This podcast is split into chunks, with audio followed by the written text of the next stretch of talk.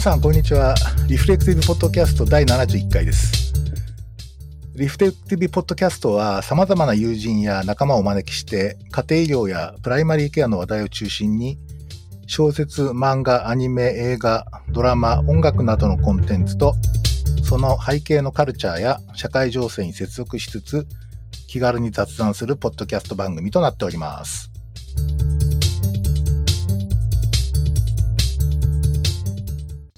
えー、ということでですね、えーっと、ちょっとまた、あの、先ほどちょっと録音失敗しまして、もう一回一から 開始してるんですが、えーっとですね、えっと、新年度第1回。で、前回からちょっと1ヶ月ぐらい間が空いちゃってですね、あの、久しぶりの収録、配信になります。第71回のリフレクティブポッドキャストです。今日はですね、えーっと、ゲストにですね、えーおなじみの金子さんと、あとちょっとご無沙汰でしたっていうか、久しぶりの愛さんを迎えてですね、えー少しあの、特に最近あの、みんなでやったですね、えー研究のお話を中心に、えー少し雑談を、あの、していきたいと思ってますので、どうぞよろしくお願いします。お願いします。よろしくお願いします。はい、よろしくお願いします。ということで、ちょっとあの、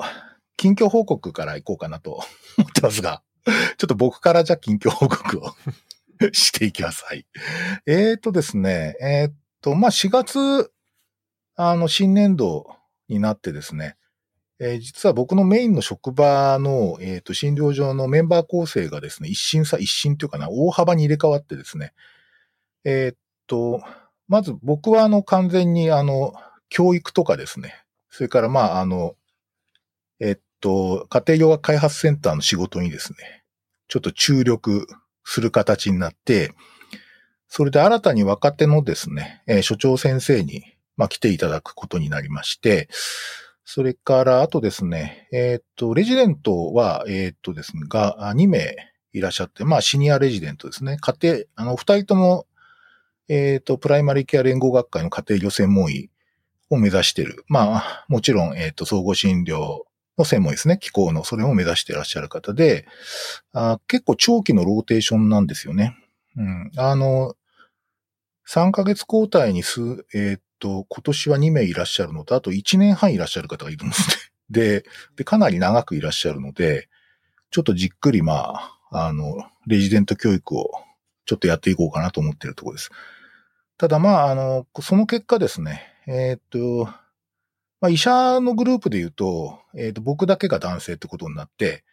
それでですね、もともと看護師は全員女性なので、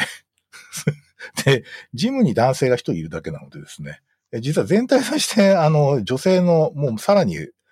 あの、多い職場になったってことでですね、まあ、新しい空気が流れ込んでる感じですが、私自身やっぱりあの、えーっと、新しい環境に馴染むのにやっぱりちょっと結構頑張ってる状態。頑張ってる状態っていうかですね。やっぱりあの、年を重ねると、どんどんそういうのに馴染みやすくなるってことはあんまりないんで、やっぱりちょっと、まあなんとかある種こう異文化感受性というかですね、えーっと、いろんな考え方とかいろんなこう思考性の方と新たにこう出会って一緒に仕事をしていくっていうのはまあ、いくつになっても結構、あの、なんか勉強になるなというふうに思ってる毎日ですね。あとはそうですね。えーっと、ここのとこ結構、うん、ちょっと今年はですね、あの、前回特撮会 やったんですけども、今年はあの、なかなか特撮とかですね、アニメのこう、コンテンツがなかなか充実しているんですよ。で、これからいろんな、あの、作品が公開もされるんですけど、まあ、あ特にちょっとこの間一番、あの、印象が強かったのは、あの新エヴァンゲリオンっていう アニメーションでございまして、あの、まあ、ちょっと劇場で見ることができたんですが、あの、おそらくこれをめぐってですね、あの、この 後の回っていうか、は、相当そちら系の方に来ていただいて、あの、語る企画をいくつか 何本か計画しているので、ちょっとそれもまたあの、えーちょっと自分の中では少し取り組む課題になってますね。そんな感じの、えー親分でございます。じゃあ、えーっと、じゃあ金子さんの方どうでしょうか？はい。あの、そうですね。僕は、まあ、昨年度と同じ所属で、まあ、働き方としては同じような感じですけど、結構人がちょっとずつ増えていて、で、リサーチに関しては、プライマリーケアの臨床研究を一緒にやりたいっていう方が大学院生として3人来てくれて、で、まあその人たちと一緒に、まあ定期的にリサーチのミーティングとか、あとちょっとこう輪読会というか、まあ textbook、成書みたいのをみんなで読むのもいいかなと思って、ちょっとそういうのをやろうかなと思ってます。で、診療に関しては、あの、えっ、ー、と、まあ、横浜のですね、中規模、小、小規模、中規模の病院で、あの、総合診療科で外来をやってて、で、そっちはですね、今度から後期研修、総合診療の専攻医の人が2人来てくれて、で、まあ、1年は2人ともいるっていう感じなので、まあ、その方たちと一緒に、あの、診療をしていて、やっぱまあ、あの、学習者の人がいるとかなり勉強になるし、なんか自分も毎日新鮮な気持ちで診療ができるので、なかなかやっぱいてくれるとありがたいなという感じでやっていて、まあやってるとだんだん人が増えてくるので、あの、横浜でも総合診療やりたい人が増えると良いかなと思って、ぼちぼちやっているという感じです。うん。でも、なんか大学院の方3名受け入れて結構すごいですね。そうなんですよね。3人いるんで、まあなかなか、その、ミーティングをするとか、なんかその本当に研究をしてもらうっていうと、やっぱそれなりにエフォートを割かないといけないので、まあ僕が一人でやってるわけではないんですけど、まあそれもちょっとチームでやっていけたらいいかなという感じで。うん。でもなかなか順調なスタートっていうかね、いいですね。うん、ありがたいです。うん。そうか。最近カルチャー系ではなく、カルチャー系っていうか、なんかありました？印象深い。何か。そうですね。なんか最近は結構あの、電車に乗ってる時間が長いんで、まあ本を読んでるのが多いかな。あとでも親分の紹介してくれた、あの漫画ですよね。あの、認知症の人が主人公で。あはいはいはい。はいはいはい。あれはすごい面白いなと思って。あそうですね。うん。あれはなんか認知症の人の実は豊かな内面というか、うんうん、とか、あとまあ、なんとかな、ある種、やっぱり、まあ今の時代を反映しているっていう感じでも、まあ LGBTQ のね、うんうん、話とかと繋がっていて、すごい、あの、素晴らしかったと思いますね。うん、あれはすごい。ああと、そうだ、親分にちょっとぜひ言いたかったですあの、近田春夫の自伝を最近読んでる。それなんか個人的にはすごい面白かったので。あ、そうですか。春夫フォン。春夫フォン。春夫フォン。そうっすか。でも世代的にはだけど、近田春夫って金子さんの年代じゃないんじゃないの、はい、そうですね。もう完全にうちの父親とかで。ですよね。なんかあの僕は考えるヒットっていう、なんか歌謡曲とか J-POP の批評みたいのを、なんかずっと週刊文春に近田春夫書いてるのを、なんかうちの父親が買って読んでたのを、なんか勝手に読んでたので、それで、あの知ったっていう感じでも、あとは結構その日本のヒップホップとかの、まあ、パイオニアみたいな感じでこう、あの、ラップをやってたっていうので、まあそれでなんかヒップホップ関連で、なんかそのレジェンドみたいな感じになってるんで、それでまあ後追いで聞いたっていう感じなんで、全然こう、なんていうんですかね。でも多分世代とか人によってかなり皆さんの近田春夫に持ってるイメージって多分違うんだろうなとっていろんなことしてる人なんで。確かに。なんか、僕、近田春夫っていうと、やっぱりあの、まあ、ジューシーフルーツとかですね。すねまあ、あの辺と、あとあの前後でやっぱり、ちょっと深夜放送からやっていた時があってですね、オールナイトニッポンだったかな。うんうん、そこでひたすらこう、特に歌謡曲っていうか、筒美京平ラインのですね、うん、すごいこう、ひ、まあ今で言うと批評だと思うんですけど、それをこういか、あの、こうなんか、音楽的なこう分析とか、それを自分のこう曲に落とし込んだりとかするっていう話がすごい面白くて、結構あの、近田春を通じて僕は郷ひろみに興味を持ちました。ああ、なんか郷ひろみをすごい推してますもんね、近田春。そうそう。郷ひろみ推しなんですよ。うん。いやー、そうですか。あ、すいません。ちょっとなんかオタクトークになってしました。なんか、申し訳ありません。えっと、そしたら、じゃあ、愛さんの方、どうでしょうか？はい。えっと、私、近況ですよね。はい。えっと、子供が9ヶ月に、あさってなるのか。子供が9ヶ月にあさってなって、4月1日から奈良市保育が始まって、バタバタしてるっていう感じですかね。なんか、それ以上でも以下でもない感じがしますけど、また、なんか、一文で終わってしまった。えっ、と、仕事は、まあなんかぼちぼちスタートなんですけど、まあ臨床と研究と、ちょっとずつ、あの、全部非常勤なんですけど、やっていく予定になってます。どうなるんだろうと思いながら、ちょっといろいろ新しいことが、もう子供のことも新しいんですけど、あと、まあ子供のなんか、あれですね、保育園だけじゃなくて、ちょっと自主保育みたいな地域の活動に参加することにしたんですよね。それ、とか、まあ仕事も新しい職場が、金子さんと重なりますけど、2箇所は増えるので、まあそれもちょっと、どんなかなっていう感じなので、まあちょっと、あの、いろんな事情で4月スタートじゃないんですけど、新しい職場は。これからどうなるのかしら、と思いながらの4月っていう感じですかね。ちなみにあの、エジンバラのはい。コースっていうか、あれはバイバイバが終わって、はいはいもう終わったってことですね。つまりその、うん。PhD コースは終わった終了ってことなんですかね。そうなんです。そうなんだと思います。なんか私、前の周りの人のを見てても、いつが明確な終了なのか、なんですかねって思うんですけど、もう私がやるべきことは全部終わったんですよ。で、アワードコンファームみたいなレターがメールでは届いてるんですけど、郵送されるらしいんですよ、多分、数ヶ月後に。じゃあまあ、それはまだ来てなくて、ああ。じゃあまあ、とりあえずおめで、うん。うん、そう、そうなんですね。まあ、夏に卒業式がオンラインである、みたいなあ。オンラインであるんですね。オンラインで。なこの間なんか、冬のオンライン卒業式に参加した友達と話したんですけど、コロンビア人のこと。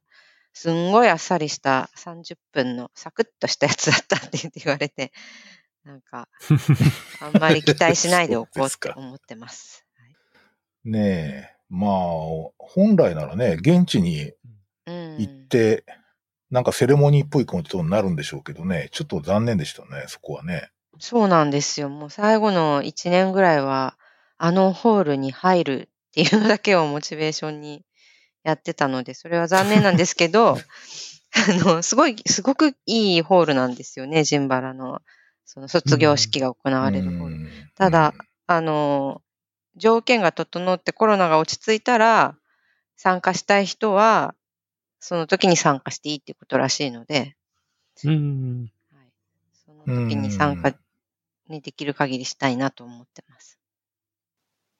ねえ、そうですよね。うん、まあ、とりあえずでも、まあ、コングラチュレーションっていう感じですよね。おめでとうございま。ですすね。うんありがとうございます。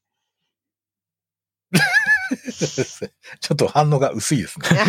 いやーなんかあまり、こう、よくあることらしいけど、祝う機会がないですよね。あの、そのうん、儀式もあ、まあ、確かにね。3月の卒業式、みんなと同じタイミングでもないし、なんかオランダの PhD ってバイバがこう、イベントみたいになってて、みんなでパーティーやったりするらしいですけど、そういうのもないし、うんまあ、家族とかなんかやってるらしいけど、よくわかってないし、あんまりこうん。う、なんていうか、もやっと終わった感じがしてるんですけど、まあ、よくあることらしいんで、いいんですが、うんこれから実感が湧くのかしらっていう感じです。はい。そしたらですね、えっ、と、ちょっと今日のメインの話題に、ちょっと移っていこうかと思うんですが、えっ、と、まあ、え、これ実はちょっと歴史的な経緯っていうか、この研究が始まったっていつでしたっけ？それちょっと、あれは何年前になるんですかね、これ？何年前ですかね。京都の学会よりもっと前ですよね。その時にインタビューしたと思うんで。なるほど。その、鎌倉に集まかなり前っていうか、うん多分2019年鎌倉に集まったのが2019年の3月とかだったと思うので、2018年、じゃあもう3年ぐらいかなっていう感じですね。うん。実はそのリサーチのタイトルが、まあ、Perspectives on Expert Generalist Practice Among Japanese Family Doctor Educators a Qualitative Study っていうことで、まあ、あの、筆頭が、えっ、ー、と、金子さんで、あと、えっ、ー、と、愛さんとですね、で、私がちょこっと絡みつつ、英国 GP の澤さんと、あと、英国のやっぱりアカデミック GP のグレッグが、まあ、参加してくれて、えっ、ー、と、作ったペーパーが、まあ、先日、一応 BJGP オンラインにアクセプトされたっていうことですね。そう、あの、BJGP オープンですかね。オープンか。ごめんなさい。オープンね。オープンの方にまあアクセプトされたっていうことで、まあ、一応、あの、これ、最初に投稿した雑誌が BJGP あの、オープンでしたっけ？いや、最初は、BJGP。あの、本、本ちゃんのっていうか、あの、本誌の BJGP です。GP やったんですね。そうするとあれですね。まあ、あの、いろいろこう巡り巡っていろんなところに出したってんじゃなくて、まあ、最初に BJGP、ブリティッシュ・ジャーナル・ジェネラル・プラクティスのところに、えー、投稿したら、まああ、オープンの方で採用されたっていうことで、まあ、結構ね、僕ね、これ、え、採用されたんだと。どういうことですか？つまりですね、なんか、やっぱりちょっとこれ、もしかしたら、あの、日本のあの、なんだっけ、あの、 family、General Family Medicine だっけ？ Journal of General Family Medicine、Family Medicine。はい。だとなんかリジェクトされた。そうですね。で、おそらくその Expert Generalist Practice って言ったら何すかみたいな話に必ずなってくるので、まあその辺が、あの、おそらく英国の文脈だと通じるだろうなと思っていたんですけど、えっ、ー、と、まあそれを日本人の指導医相手に、まあちょっとリサーチかけて、対象にしてリサーチしたペーパーってことで、かなりまあ、ある意味ドメスティックですよね、相当。それがまあ結構受け入れてもらったっつうんで、僕結構まあなんか、ある意味ちょっとびっくりしたっていうか、まあ感動したんですよね。なので、ちょっとその今日は話をしたいんですけど、ちょっとこれ最初にアイデアの立案段階の話覚えてます？これはあれですよね。アイさん、の、グレッグが最初多分僕は言われたのかな。グレックが、あの、もともとはその質問紙で、まあ、 Expert Generalist Practice についてどう思うかみたいなのを、えっ、ー、と、英国の人とかにやった、ヨーロッパの人にやったっていうのをグレックたちがやってて、それの日本版をやったらどうかみたいなことをグレックに言われたっていうのが、その3年か4年か前っていう感じだと思います。そうですね。そうです。ピロッと割とみじ、まあ正直そうです。だから誘われたって感じですけど、短いメールで、ちょびっとで、これ、なんか、ちょびっと、私がそれ、その時も産後だったから、ちょびっとでいいからどう？みたいな感じだったけど、ちょびっとじゃなかったって感じの全然ちょびっとじゃなかった。いや、まあ、目いっぱいですよね。でもありがたい話ですよね。それってあれでしたっけ？うん。で、あれですかね。なんか、まあ、具体的にこうちょっとリサーチに入るまでのちょっとプロセスなんですけど、最初はなんかあれでしたっけ？えっと、質問指標を考えてたんですよね、確か。そうです。最初は、その、グレッグたちが使ったやつの日本語版をとりあえず翻訳して、うん、で、まあ他に日本の文脈に合うような質問を加えるかということで、まあグレッグもこういうの入れたらいいんじゃないかっので、最初はだからそれを翻訳して、まあみんなでもっとこういう日本語の方がいいんじゃないかとかこういうのも入れたらみたいのをやっていったけど、アイさんあれでしたっけ？なんでクオリテイティブになったという流れでしたっけ？多分大きな、その、ぐっと舵を切ったのは、あの、その3月にみんなで話し合った時じゃなかったかなと思うんですけど、なんかやっぱり、この qualitative じゃなくて、その、えっ、ー、と、質問紙はあれなんですよね。その Expert Generalist Practice を norma、あの、えっ、ー、と、 implementation するには、どのような障壁があるかみたいな感じの質問紙でしたよね。あの、 Normalization Process Theory を、そうですね。というのものを活用して、えー、どこに問題がありそう、なのか、どこにファシリテーションがあるのかみたいな、ファシリテーターがあるのかみたいな内容だったんですけど、そもそもその Expert Generalist Practice っていうものが、英国以上にハテナという日本で質問紙でそういうものが測れるのか、みんなに理解してもらえるのか、定義を一番最初に出すけど、その一文でみんなに分かってもらえるのかっていうことがあって、やっぱりこれは直接話したりして、理解を探っていった方がいいんじゃないかっていうことになったと記憶してますけど、合ってますよね。多分ね。はい。うん。まあそうですよね。まあ Expert Generalist、ジェ、ちょっと口がうまく回る。えっと、 Expert Generalist Practice っていうのは、まああの、もともとは、えっと、まあ特にやっぱりあの、えっと、英国の、えーえー、 academic GP の Joanne Reeve 先生たちが、まあ提唱していて、まあ、あの、シンプルに言うと、そのジェネラリストっていうのは、まあ、いろいろできるオールラウンダーを超えたものだっていうふうに考えてんだよね、彼女は。要するに、あの、で、卓越したジェネラリストっていうのは、いわゆるあの、プライマリーケアオールラウンダーではないっていう、だけでないものを実はやっていて、で、それが実は、えっ、と、 expert generalist practice っていうふうに、まあ、呼んでいて、それを結構どういうものかっていうのを、えっ、と、研究したりとか提示したりとか implementation したりしてるっていう感じですよね。で、まあ、それに伴う、こう、なんていうかな、あの、 expert generalist practice による、その、外来診療モデルの提示なんかも、まあ、されていたりするわけなんですけど、これなかなかかっこよくて、あの、リーブ先生とか、おそらくね、えっと、 School of Advancing Generalist、あ、 Generalist Expertise だったかななんかそういうこう、えっ、ー、と、卓越型ジェネラリスト推進学科っていう、なんか僕は勝手に日本語にしてるんですけど、なんか School of ホニャララっていうのを、要するに何々学派ってやつだから、やっぱりある種のその学問的な立場の、こう、なんか集団を作ろうとしてるんだよね。なんかそういう立場の。だからそういう点で、あの、すごい僕は、あの、実は日々、家庭医とかをやっていると、非常にしっくりくるモデルでございまして、まあやっぱりそういう表現の仕方がいいよねっていうか、まあいわゆるオールラウンダー型じゃない、えー、っと、 expertise があるっていう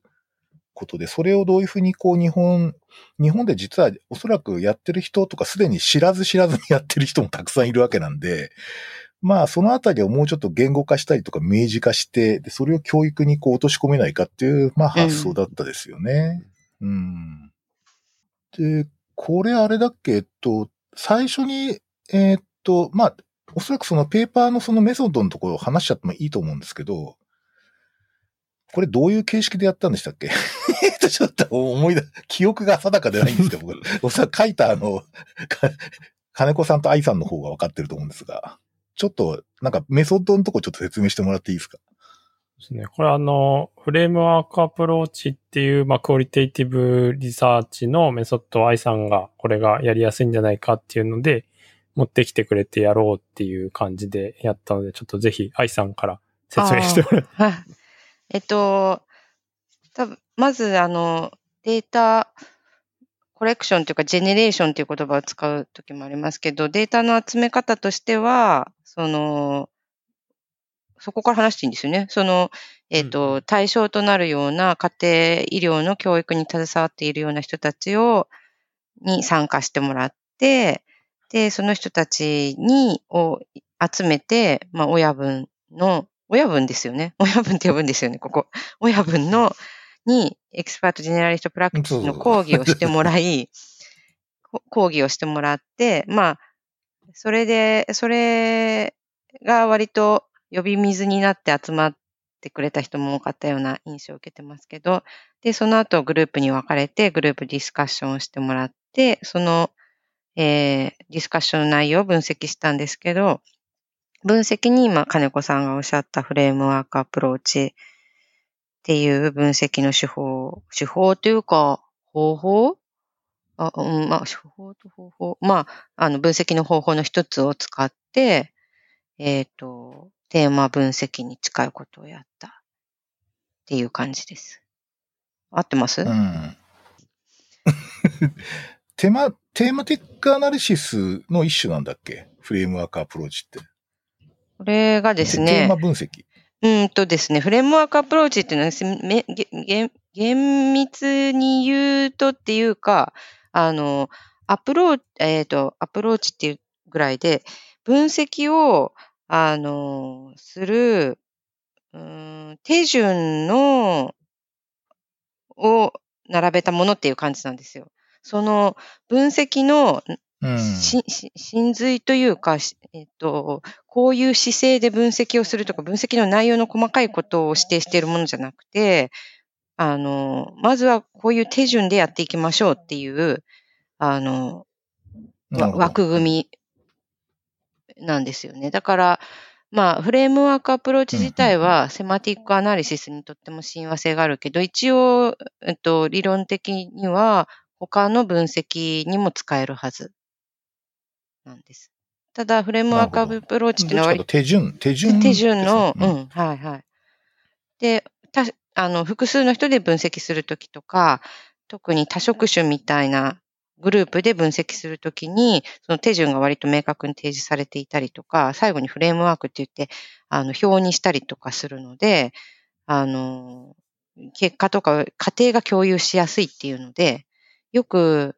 イギリス発の論文に書いてあることがあったりとか、ああで使われてることがあって、それを見たことがあるのと、な学んだことはあるけど、ちゃんとやったことがなかったので、やってみたいなっていうのもあって、ちょっとこれでやってみませんかと提案したっていう。うんうんまあ、小グループに指導医の先生たちに分かれていただいて、で、そこでまあ、なんか一応そうなんとかインタビューガイドみたいなのを元にいろいろ討議してもらったん。でしたっけね。そうですね。そうですね。で、うん。ガイドクエスチョンみたいのを設定して、まあそれについて議論してもらうっていう感じでしたう。ん。うん、これを、えーっと、一応レコーディングしたん。ですよね。はい。はい。レコーディングして文字起こしをしたっていう感じです。うん。まあ、そうするとまあ大体こう大量のデータというかですね、大量のデータがまあ吐き出されてくるわけですけれども、えーっと、そこからこうなんていうかな、これをどうにかしようっていう話になってたんですね、確かね。うんう。うんん、なんかちょっとね、その辺記憶が複定かじゃないんだけど、なんか覚え、その辺のこうなんか覚えてます？なんかプロセス。大量のデータが吐き出されてきた後ですね。まあでも、正直、40分かける4だから、4グループだったからうん、質的研究としてはものすごく大量ではないですよね。もっと多いことはもっとあると思うんで、まあ、40分うんかける4、えー160分分？だから、そんなに長くはないんですけど、まあでも、ふ普通、なんていうか、ぶ、やっぱり文章としては多いですよね。で、それは、やっぱもう最初から framework approach の手順に従ってやったんですけど、まずは読み込み、それから、あの、これ、ここはどんなことを言ってるのかなっていうのを、まあ私と金子さんで主に分析は進めたんですけど、うんうん。そのそうだね。印刷、まあ私は印刷したんですけど、印刷したやつに、ここはなんどんなことを言ってるのかなっていうのを書き込んでいって、それを二人で定期的にミーティングしながら、あの、ここってこういうこと言ってますよね、こういうこと言ってますよねっていうのを、1インタビュー、2インタビュー、3インタビュー、4インタビューと全部のインタビューをやって、で、その言ってたっぽいことを確認しながら他のところに書き出しておいて、で、書き出したものをもとに、コード表みたいなものを作って、まあ次にその分析してコード、分析の最,、えー最初のステップじゃないんだけど、コーディングをするときに使えるコード表を作って、そのコード表を用いて、それぞれがまたもう一回インタビューの、えっ、と、えっ、と、トランスクリプトに戻ってコードをしていって、またその結果を付け合わせて、なるほど。っていう感じですかね。うんで、コーディングするときぐらいからは、あの、共有できるように NBO っていうソフトウェアを使った。だから、うちらは結構。何回も読みましたよね。ちょうどそれ、そういった研究をしてたんですよね、確かね。大石先生もね。そういった研究っていうか、その、そういあ、じゃなかったっけ？し質的な研究もやられてたんじゃなかったでしたっけ？あのーそう、PhD でですか？ってことですか？あ、大石先生って言っちゃダメだ。愛さんだ。PhD 関連というか、そうそう。そうそうそうそう。そうですね。うん、そういうのは、やったこと、あまあ、PhD は一人でやるから、その、なんだかよくわかんないで、なんだかよくわかんないでって言っちゃいけないですけど、一人で暗中模索で行ったり来たり、ゴニョゴニョゴニョゴニョやってって感じだったんですけど、前にも人の研究のお手伝いで、そういう作業はやったことあるんですけど、それもなんていうか、ゴニョゴニョ、ゴニョゴニョというか、よくわから、よくわからずっていうか、こんな感じかなーっていう感じでやってたんですけど、今回は割と、あの、うんこういう手順でやってみましょうっていうのを、あの、二人で共有しながら、これやって、次はこういうふうにやったらいいですかね、こういうふうにやったらいいですかねって話し合いながらできたっていうのでは、あの、私にとっても新しい経験でした。やっぱあの、コードブックみたいなやつができるプロセスとか、なかなか僕もちょろっと見てて、すごい、あ、こういう風になってんのか、みたいな感じでしたね。うん。うんですね。まあ、それも最後までやっぱり変動しましたよね。変動するんだなって私もやってて思いましたけど、それを踏まえてコードしても、やっぱりここのことはこっちに近いのかなってなったりとか、その中の、やっぱりコードとテーマの、コードをどこの、どういうテーマとして捉えるかとか、結構変わっていくし、文章に最後に論文の形にしてみると、うんやっぱりこっちに、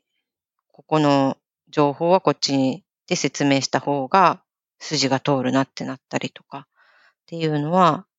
ずっとうん。ありました。そうですね。まあ、質的研究ってなんか本当にこう、か、あの、看護の教育のとこにちょっといた時も、なんかみんなこうなんか、すごいなんか本当にあの、ジグザグジグザグしながらこううん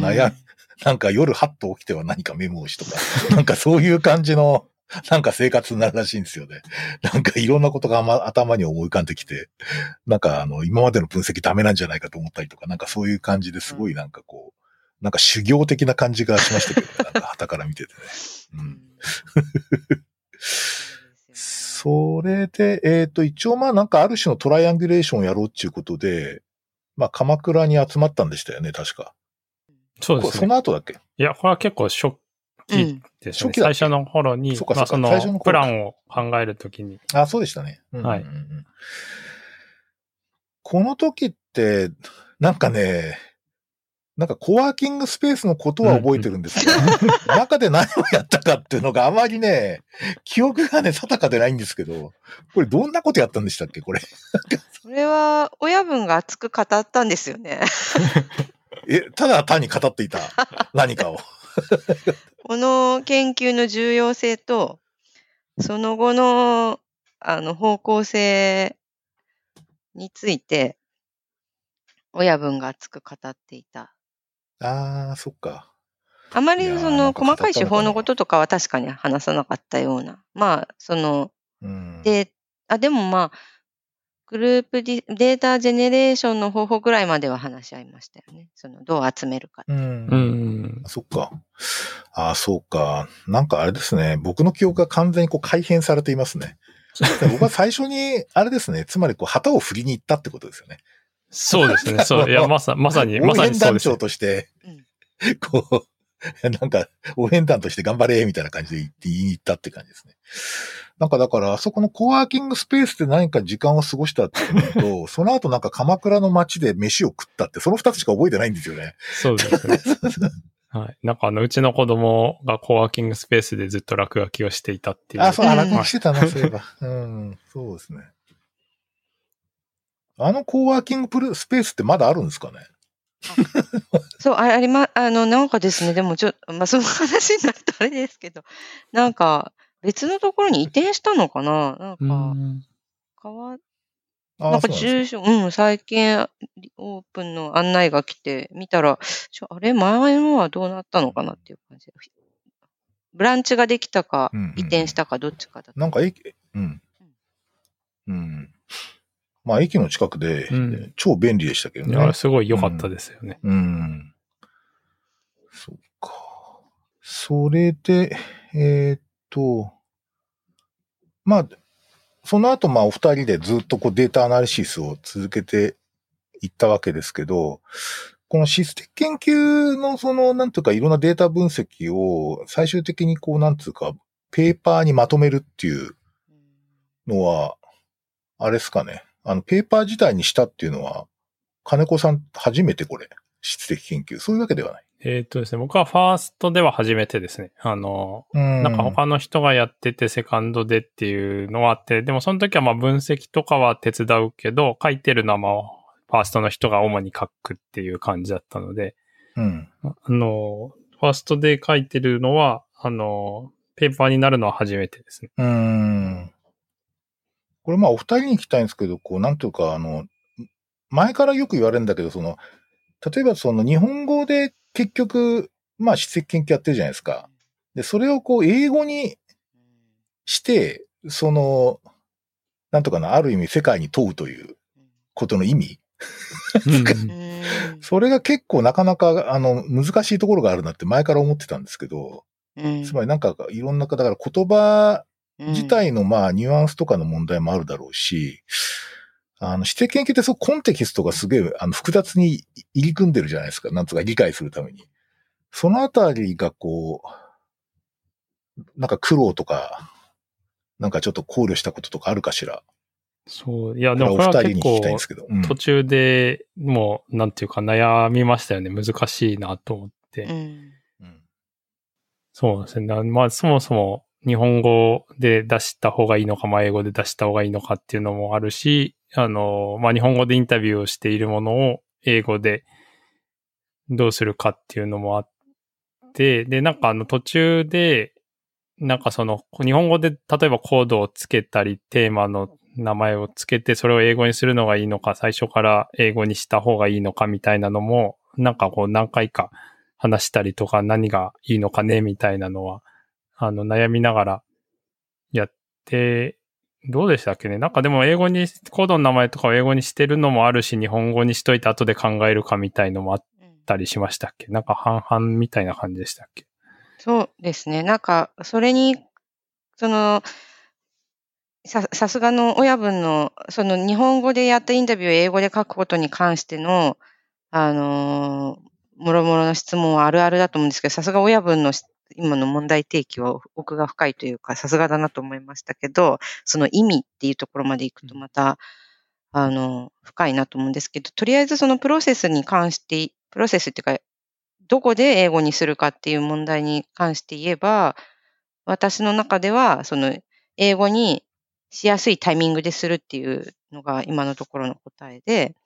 その最初から分析していく中で、あ、これはあれだみたいな英語の単語が思いついたときは、英語の方がうまく表現できるときは最初から英語でコードするし、これはこう日本語の方が概念をうまく表現できるなと思ったら日本語でやっておいて、どこかで英語になりそうなときに英語にするし、最後の論文にするときまで英語にならないやつも多分、今のところ出てないけど、あると思うんですよね。例えばなんかその、うんと私、ああ、でもそれは質的研究じゃないけど、なんか、まあそういう単語ってありますよね。あの、私の領域だと、ぽっくりとか、おお任せとかなんか、お任せ、お任せ医療みたいなお任せっていうのは質的研究で、お任せでローマ字で出てくる論文も見たことあるし、ぽっくりも英語で見たことあるので、そういうふうになんか、日本語でうまく表現した方がいい場合は、日本語で最後まで言ってもいいと思うんですよね。で、えーっと。うんはい。で、そそれはちゃんとうまく説明した方がいいと思うんですけど。え、それがそのどこの段階で変えるかっていうことですけど、それを、その、なんで、日本語でインタビューしたものを世界に出す意味はでも、まあ、あると思うんですよね。その、まあ当たり前ですけど、その日本人がどういうことを考えてるのかって世界に言わなければ、誰も知らない日本がますますミステリアスな国になるけ、なるから、なったら困るわけじゃないんだけど、その、日本人がこういうことを考えててこういうことをやっていくっていうのは、そのエビデンスがすごく欧米より、もうそもそもエビデンスのボディが英欧米寄りであるっていう現状を考えると、やっぱり出していって、いちょっとでもアジア寄りの公平なエビデンスによって世界が作られた方がいいんじゃないかなって私は思いますけど、ん？なんか、もやっとした答えですけど。はい、うん。うん。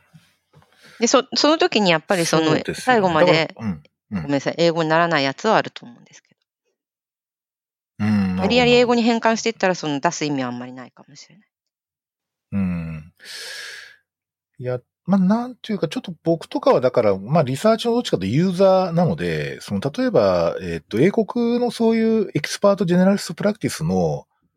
そのリサーチペーパーを読んだときに、その、著者の、こう、言わんとしてる意味を、なんとか完全にそのまま受け止めることはそんなに関心がないんですよ。そ、の、なんつうか、その、なんかぜ、例えばさっき言ったように、た確かにこのことを言うためのこう枠組みを提示している枠組みって、ちょっと結構使えるなとかですね。あとその言葉、この言葉っておそらく大陸哲学からの応用で言ってるんだろうけど、これ、このことで言わんとしてることって実は日本のこれじゃねえとか、なんかそういうふうな読み方をしているんですよね。だおそらくその逆もあるかと思ってて、その日本で、そのまあ expert generalist practice について何か議論してるらしいって時に、おそらく向こうの人は、その全くそのそれが英語で、つか英国で行われた文脈で理解するってことはなくて、何か全然違うヘルスケアシステムの国でこういうことがこう、討議されてる、とか検討されてるってこと自体に興味持つんじゃないかとうん思う、ねうんうんうん。うん。で、そのことからおそらく逆にその自分たちのモデルのローカリティっていうか、ある意味普遍的じゃないんだなとか、逆にもうちょっと普遍性を持った何かがあるんじゃないかとか、なんかおそらくそっち系た展開すると思うので、やっぱりなんか、あの、うん、確かに。ううんん。外国の、外国語だからあんまりなんかどうなのみたいなことって、実はなんかこうその先のこうなんつうかな、インプリメンテーションっていうか、インプリケーションとか、そっち系に関して言うとそれほど大したことじゃないんじゃないかっていうか、つまりその、異文化コミュニケーションなんじゃないかと思ったりなんかしてですね。その英語で書くこと自体が実は。だから、すごいなんか、僕はね、あの史跡研究を英語で出すって全然面白いなと思ってるけど、うんささっきのぽっくりの話は面白いで、でもうん。うん。うん。何ぽっくりみたいな 感じでですね。そうそうそう。そうねあれ面白いな。なんかさ、例えばさ、なんか写真で言うとさ、あのボケってあるじゃん。その背景ボケとかってボケ。あれも完全に英語になってるんですよね。ボケって言って。ああ、そうなんですか。普通に英単語になってるんですよ。へえ。はい、そうなんです。あの、ボボケって書くんですよ。なので、みんなあの写真撮ってる人ボケがいいとかって言ってるので、なんかね語、面白いよね英語でそれに当たる表現がない、ななかないってったことだと思うんですね。うんはい。なんか blurred vision じゃないけど、なんかその、何かモヤモヤしてるとかそういうんだろうけど、それ全体をこうまとめてボケっていうふうに言うっていう。うんなんかね、そういう感じがまあしますよなね。あうん。ねなんか今回面白いなと思ってたのは、あの、なんですかね、 expert generalist practice の education の strategy みたいなので、まあどうやって教えるかっていうので、まあその、もっとシステマティックにとかなんかフレームワークがわかりやすい方がいいんじゃないかって言ってくれる参加者の方もいたんですけれど、結構その、なんだろう、修行とかですね、なんかこう、滝に打たれて耐えるみたいな、なんかイメージイメージを出してくれた方もいて、で、なんかそれは、なんていうのかな。なんかちょっとこう、そのイギリスの人たちが言ってるエデュケーションの中にはあんまりない感じの、なんかこう、とにかく我慢して、なんかこう頑張って、なんか10年ぐらい耐えろみたいな、なんかこう、そういう、とか、まあ、それはやっぱなかなかこう、あの、面白いし、なんかまあ向こうの人にとって、イギリスの人とか元々のね、オリジネーターの人にとっても、なんかそういう風に考える人たちもいるんだね、みたいな面白さはあるんだろうな。うん。うん。そうだよね。からまあ、あの、まあ、おそらく、なん、な、夏ぐらいに、あれかな、発表されるのかな？オンラインで。わかんないけど。そうですね。まあなんかそれぐらいには少なくとも出るんじゃないかなと。うん。まあ、ちょっと反応が楽しみではありますね。おそらく、あの、その界隈っていうか、その、 expert generalist practice 界隈の人って、界隈っていうか、そんなにいないんで、実はその本当に僕、僕の見るところそんなにいないと思うんですよ。あの、うんうんそのことやたらやってるって、まあグレッグはやってると思うんだけど、まあグレッグの師匠に当たるような方たちですよね。だから、ちょっと面白いコミュニケーションができるかもしれないですね。うん。で、まあ、いずれにしても、あれですね。日本で行われた、質なんか質的研究で、しかも教育的な題材で BJGP に パブリッシュされるっていうのはなんか、僕からするとなんかすげえなみたいな感じですけどね。もうお二人の もう貢献度がすごいですけど。いやいや、うんでもこれ本当に最初に親分が言ったみたいに、まあ、BJGP 出して BJGP オープンにっていうところはなんかこう思ってたんですけど、まあそれがダメだった場合に、じゃあ日本の雑誌もなんかダメそうだし、他になんかこの、この。界隈、界隈の人じゃないとちょっとこうわからないじゃないですか。そうそうそう。海外の人じゃないとわかんないですよ。これ、絶対そうだと思うんです。だから、ファミリープラクティスとかだとちょっとやばい、やばかったかそう。だからまたちょっと違いますよね。うん、ちょっと違うかもしれない。うん。で、あんま医学教育雑誌っていうのもちょっとまた違って、界隈が違う界隈になっちゃうじゃないですね。そうそうそう。いやー、だからちょっと、なんか、そういう点では、まあ、まあ良かったっていうか、うん、出した。対象が良かったんだと。うんうんあ、対象っていうか、媒体が良かったんだなとは思いますよね。うん。かい今思えば BJGP オープン以外にありえないですよね。ありえないですね。確かに、あの、界隈の人少ないからね。確かに。まあ BJGP は確かにちょっと、ね BJGP 本ちゃんは、ちょっと、うん。ああ、そうですよちょっと頑張っちゃってんなと思いながら一応出したって感じがしましたけど、オープンなら。オープンにでもすぐ回してくれたからありがたかったですよね。すぐっていうか。うん、うん。なら OK って雰囲気でしたよね。うん。うだったかうん。しかも結構好意的なっていうか、オープンに回っても、まあなんか直すとこあるけど出せるよみたいな雰囲気の返答だったので、なんかそれはすごいありがたかったな。ね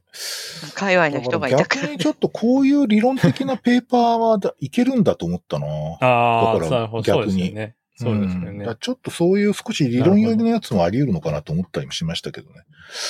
うん、はいおそらくね、あの BMJ オープンとかは日本の方結構アクセプトされてると思うんですけど、うんう B、B、BJGP は、本当僕に、日本の人いないと思うよ、あんまり。うんうんうん。いいないですよね。まずいないので、そうかもね。そう。でも BMJ じゃないですよね。だってこの、あれは。そうですね。ただ BJGP 自体はものすごい伝統があるジャーナルなので、あの、そういう点では、あの、なんとか、まあ、 Annals of Family Medicine とかに匹敵するので、うんうんまあそういう点で日本のペーパーが出るっていうのはすごい、まあ僕は長年この業界にいてかなり画期的だと思うんですよ。いや、本当に。いでも多分、まあ、題材が E- EGP って、あの、その expert generalist practice だから。うん。そうですね。向こうでもちょっと、うん、関心を呼ぶテーマだったっていうのは大きいと思いますね。でも確かにね、これで、こう、面白いコミュニケーションができるといいですうんうよね。ん。うん。BJGP なかなか。だからこそのコミュニケーション。そうですよね。うんうんうんうんうんうん。やっぱりあの、ちょっとほら最近やっぱりこうある種制度的なところにちょっとこうなんか関心が行き過ぎちゃって、こう例えばジェネラリストってなんじゃらほいみたいな、そういう話っていうのをちょっと語りにくい雰囲気があるんだよね、ちょっと。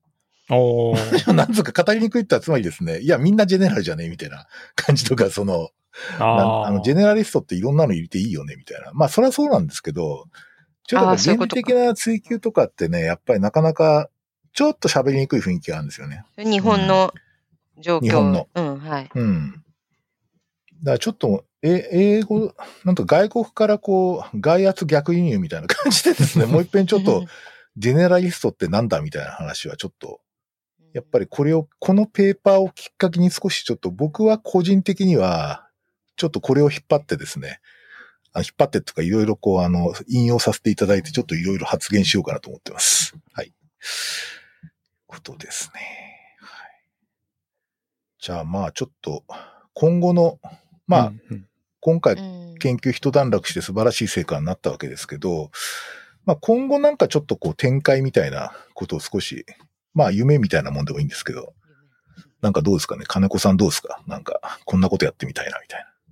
そうですね。一応、この間、愛さんともう話したんですけど、えっ、と、まあ、一個はですね、結構こう、なんていうんですかね、二人で、まあ、二人っていうかもう複数でこうやって、あのー質的な研究を進めるっていうのに、まあ、今回はかなりこう、計画的にというか、週1回とか時間を決めて、こう、毎週ミーティングをして解析を、まあ、その時するとかですね。で、なんか時間も、あの、お互いにそんなにいっぱいあるわけではないですけど、なんかこう、診療所の昼休みとかに やるとか、なんか早朝にやるとかですね。なんかこう、うまいこと会う時間を探して、まあ、定期的にやるみたいな。ので、まあ、やり方自体も結構、あの、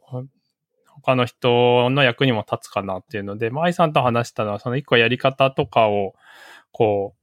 あの、ブログとかでみんなにシェア、こういうふうに今回やりましたよとか、あとまあフレームワークアプローチっていうやり方自体を、なんかこう、こういうもんですよみたいなのを日本語のブログとかにするみたいなのもあってもいいし、あとまあ EGP 自体の紹介みたいのも、例えば日本語の創設を書くとか、まあそういう、あの、方向もあるんじゃないかということがあるのと、あとまあ実際のインプリケーションとしては、まあ EGP の概念をなんかもっと広げるようなのって、まあ、例えばワークショップみたいのがいいのか、なんかこう、教育プログラムみたいのを作るみたいのがいいのか、とか、あとはま最終的にはまこういうことをやっていくことで患者さんのアウトカムも良くなるのかどうかを検証するとか、まあ良くなるんであればこういうことをやるとか、診療に時間がをかけてやるっていうことで、例えば点数に反映するとかっていうのは、まあかなり先の目標にはなっちゃいますけど、まあそういうとこまで行くのかとかっていうような話を、こう、ちょっとこの間第3として、まあぜひ、こう、インプリケーション、インプリケーションについては、こう、親分にも聞きたいということで、うん。今日やってきたという感じなんですけど。え、あい、あいさんどうですか？なんか、その、金子さんと喋った、いろんなディスカッションしてて。ああ。インプリケーションについてですか？うんうんうん。そうですね。なんか、あのー、私これの論文で印象的っていうか、この私の中のテイクホームメッセージ的なのは、その、ワークショップみたいな形で進めるのがいいのか、滝に打たれる系で行くのがいいのか、その、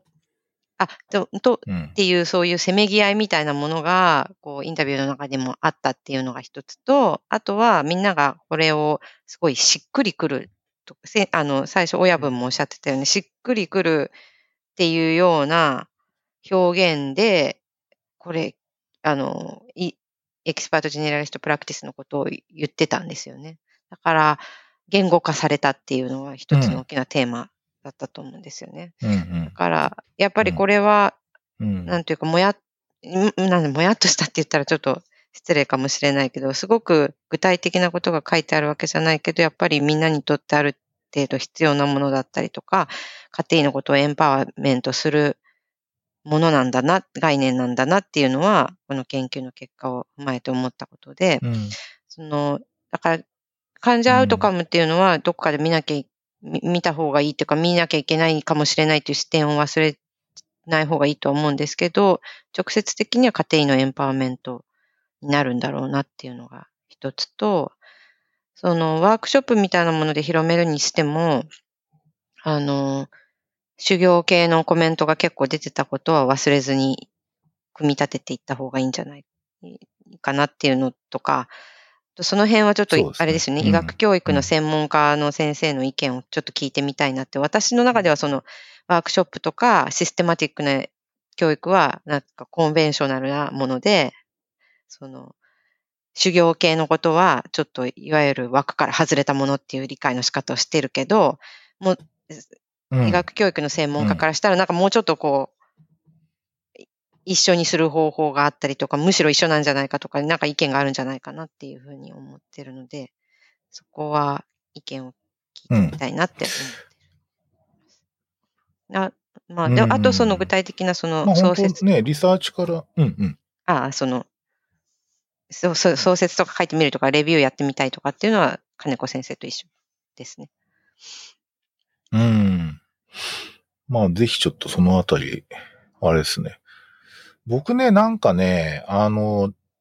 ちょっと前々回に、その、このポッドキャストに来てもらった、あの、えー、っと、アッキー、アッキーっていうかの、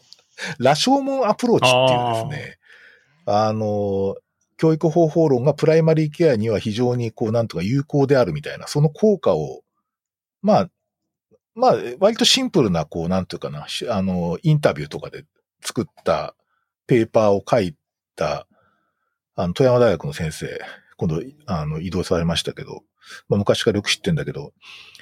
えっ、とね、高村くんね。えっと、ちょっと、なんかあの時アッキーって言った気がするけど。まあそうですね。で、それで、あの、まあ、あの、彼プロフェッサーになったんで、うん今度は医学教育の。うんで、えっと、僕ね、なんか、その修行とね、ワークショップの間ぐらいだなって気がするのね。うんその、羅生門アプローチって。うんだなんかね、 expert generalist practice と羅生門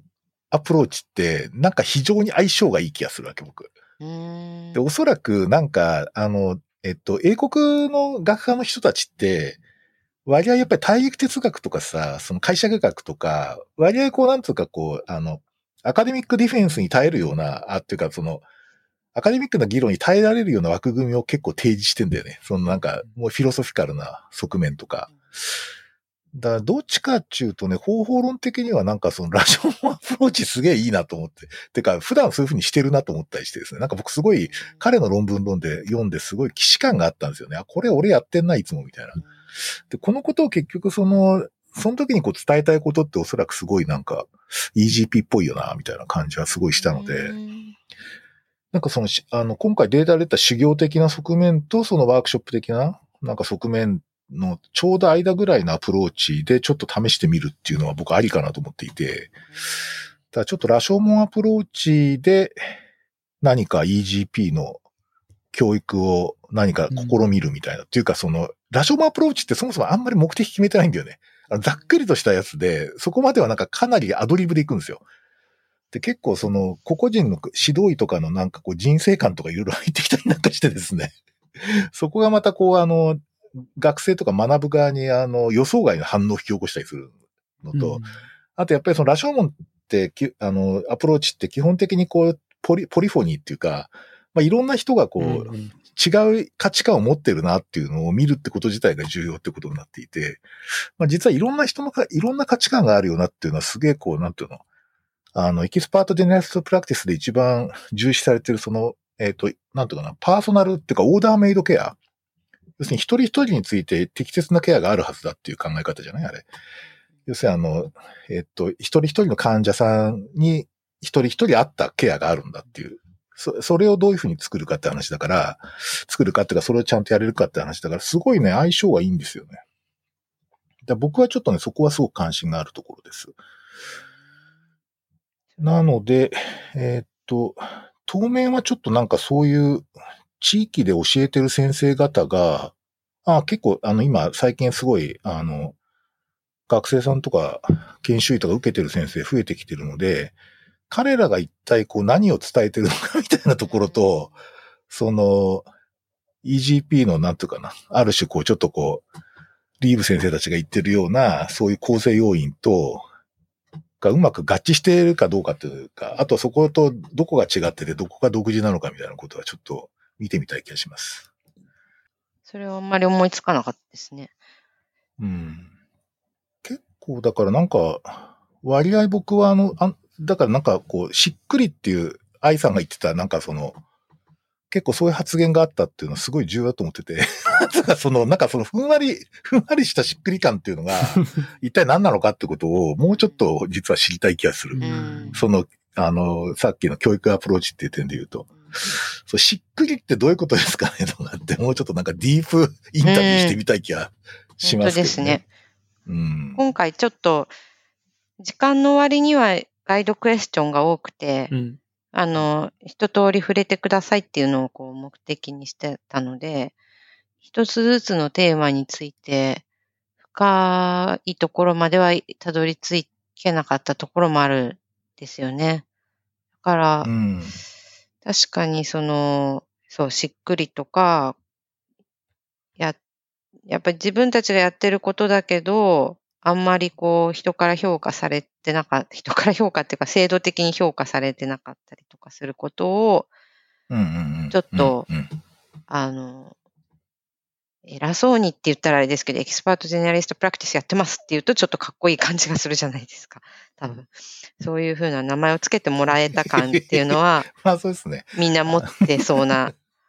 うんあの、印象を受けましたよね。そこが確かに、その、何なのか。そうですね。なんか、うん、うん。深いところまではいけてないかった感じ。なんかでも、スクールっていい言葉だよね、スクール。うん スクールオブホニャララってすげえいい言葉だなと思ってて、なんか、だから、家庭業 EGP 派とかね、作っちゃうっていう我々で。作っちゃう。それは EGP 学科みたいな。そういうなんか、スクールを作っちゃうって言ってうんはある。うんうん。ああ、そうですね。そうすると、布教しやすいかもしれないですね。そう今そうそうそう。だって別に英国で広がってるって言ったらそういうわけじゃないからね。別にあの、だからさっき言った界隈、狭い界隈で話題になってることだから、僕はね、かなりいいコンセプトだと思ってるんですよね。うん。っていうかもう現実に合うしね。うんうん、うん、うん。はい。そんなとこですか？すいませんまあ、とりあえず今日はあの、お祝いっていうか、あの、うんお二人をお祝いする意味で、ちょっと番組作ったんですけど、ああ、ありがと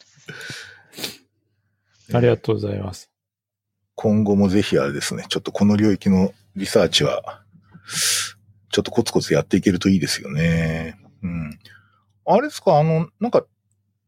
少し愛さんもあれなの金子さんのところとコラボするんですか？なんか正式にって、そういうわけじゃないの？個人的な